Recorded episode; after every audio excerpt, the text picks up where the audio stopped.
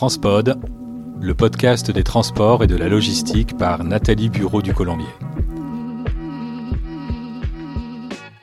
Bonjour, bienvenue sur Transpod l'interview. Nous sommes en compagnie de Yann Collin, qui est directeur mobilité verte de Bear New, une société de transport routier basée à Albon. euh, ça? Dans la Drôme. Dans la Drôme, c'est ça. Vous Bonjour avez Nathalie. Bonjour. Vous avez de multiples casquettes, de multiples fonctions.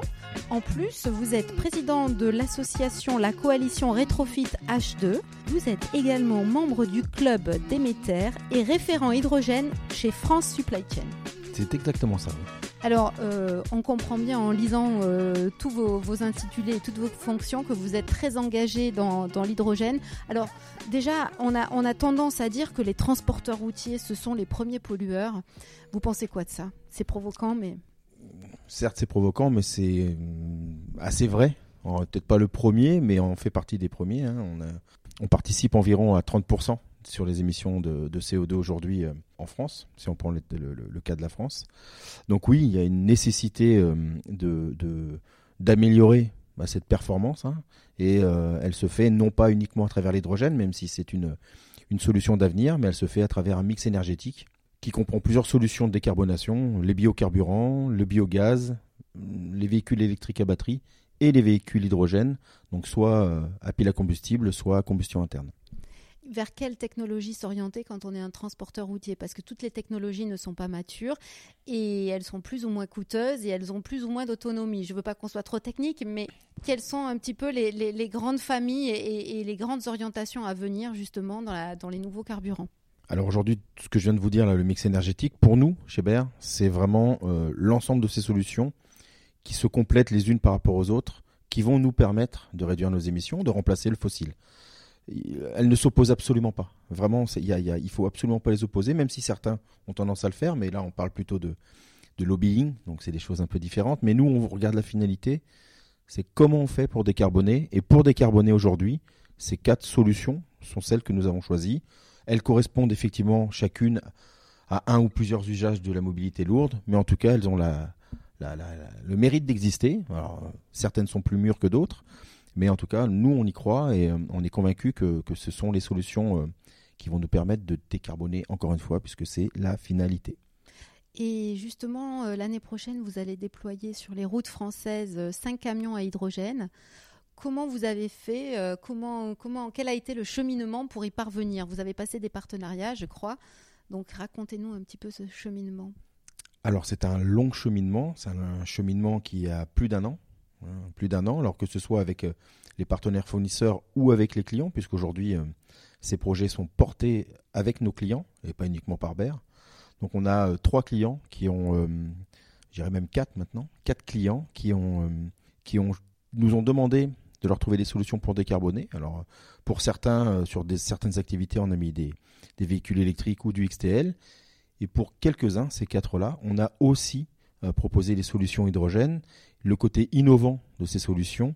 Et malgré euh, un, un surcoût euh, très très très important, ce sont des entreprises qui sont très moteurs dans, On dans peut, la on peut décarbonation. citer leur nom, Yann? Je vais en citer deux, parce que les deux autres, ça reste beaucoup plus confidentiel.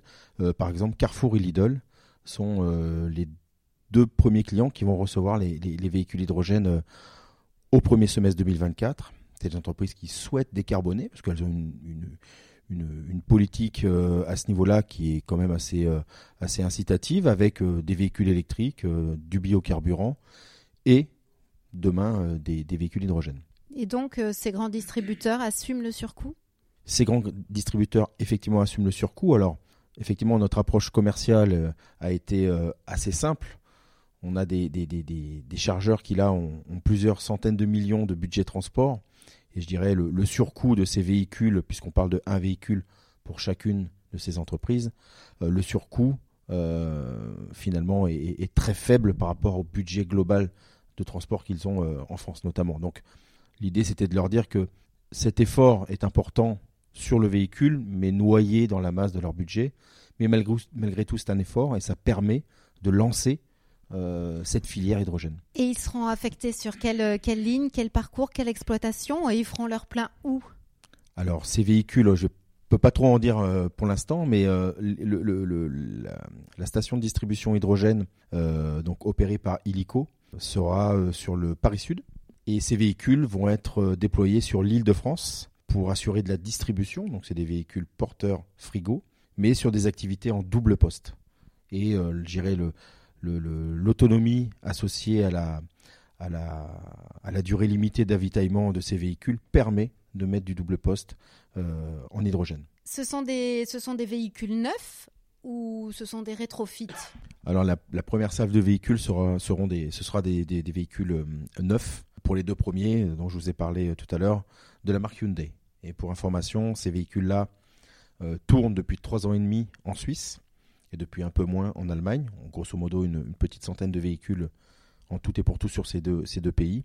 Ça fonctionne très très bien, avec des temps d'avitaillement qui sont compris entre 15 minutes et 30 minutes pour un camion, pour assurer environ 400-450 km d'autonomie. D'accord. Et quelle est leur, euh, leur typologie euh... Alors, ce sont des véhicules euh, châssis 26 tonnes, remorquants euh, ou pas, hein, ils ont une remorque ou pas, et frigo ou caisse sèche. Et donc, je disais tout à l'heure que, vous étiez président de la coalition Retrofit H2 c'est quoi? C'est une, jeune, euh, une jeune association hein, qui a été créée cet été. Expliquez-nous la, finalité de cette association. Alors oui, oui, je suis, j'ai eu la chance d'être élu président cet été de cette, de cette coalition Rétrofitage 2. Donc c'est effectivement une, une association assez récente, composée de, d'acteurs de la filière hydrogène et la, la, filière rétrofit hydrogène. Donc vous avez euh, chargeurs, transporteurs, producteurs d'hydrogène et rétrofiteurs avec certaines institutions qui nous accompagnent. Et l'objectif de cette coalition, c'est de, de mettre à l'échelle, ou du moins de, travailler pour mettre à l'échelle euh, la filière rétrofit hydrogène et hydrogène, on va dire, sur la mobilité lourde. Pourquoi vous n'êtes pas resté, euh, vous auriez pu faire partie de France Hydrogène? Pourquoi vous avez créé cette petite association?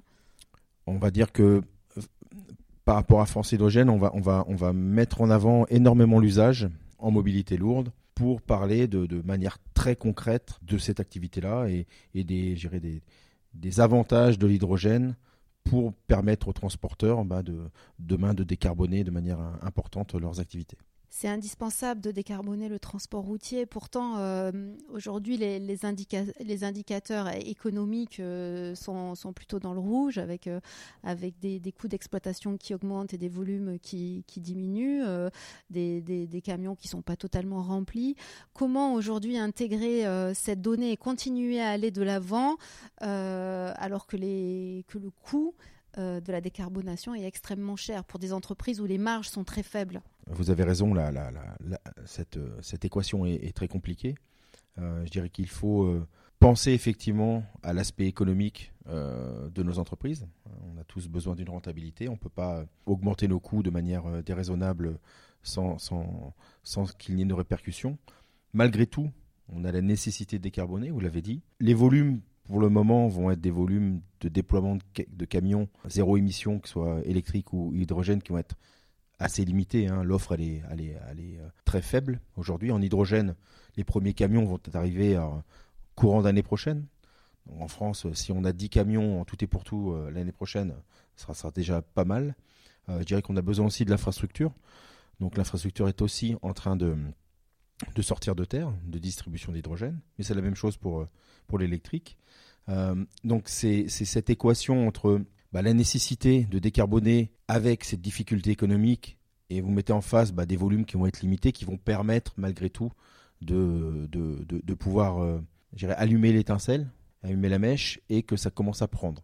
L'idée avant tout, c'est de montrer l'exemple. Chez Berenew, on, on, a cette position un peu de leader, de pionnier, de référent sur, euh, sur ces activités-là, sur la décarbonation. On le fait par conviction. On le fait aussi parce que en termes de business, c'est plutôt pas mal de s'engager sur euh, des très longs contrats avec nos clients, même s'ils sont pas, beaucoup de contrats, mais malgré tout, on se sent comme un devoir d'exemple, d'exemplarité, non pas par, euh, par prétention, mais pour dire regardez, ça fonctionne, faites comme nous, venez avec nous, puisqu'on a besoin de passer à l'échelle, on a besoin euh, d'avoir un nombre de commandes euh, important auprès des constructeurs, auprès des, fournisseurs d'énergie verte, pour pouvoir baisser les coûts et industrialiser, euh, gérer cette filière. Merci Yann Collin et bravo pour tout ce que vous faites pour faire avancer le, transport routier dans la décarbonation. Ben, merci à vous, merci ben, pour cette visibilité et, de me donner la parole pour, comme je le dis souvent, évangéliser ou prêcher la bonne parole. Et si vous avez aimé cette émission, n'hésitez pas à liker et à partager.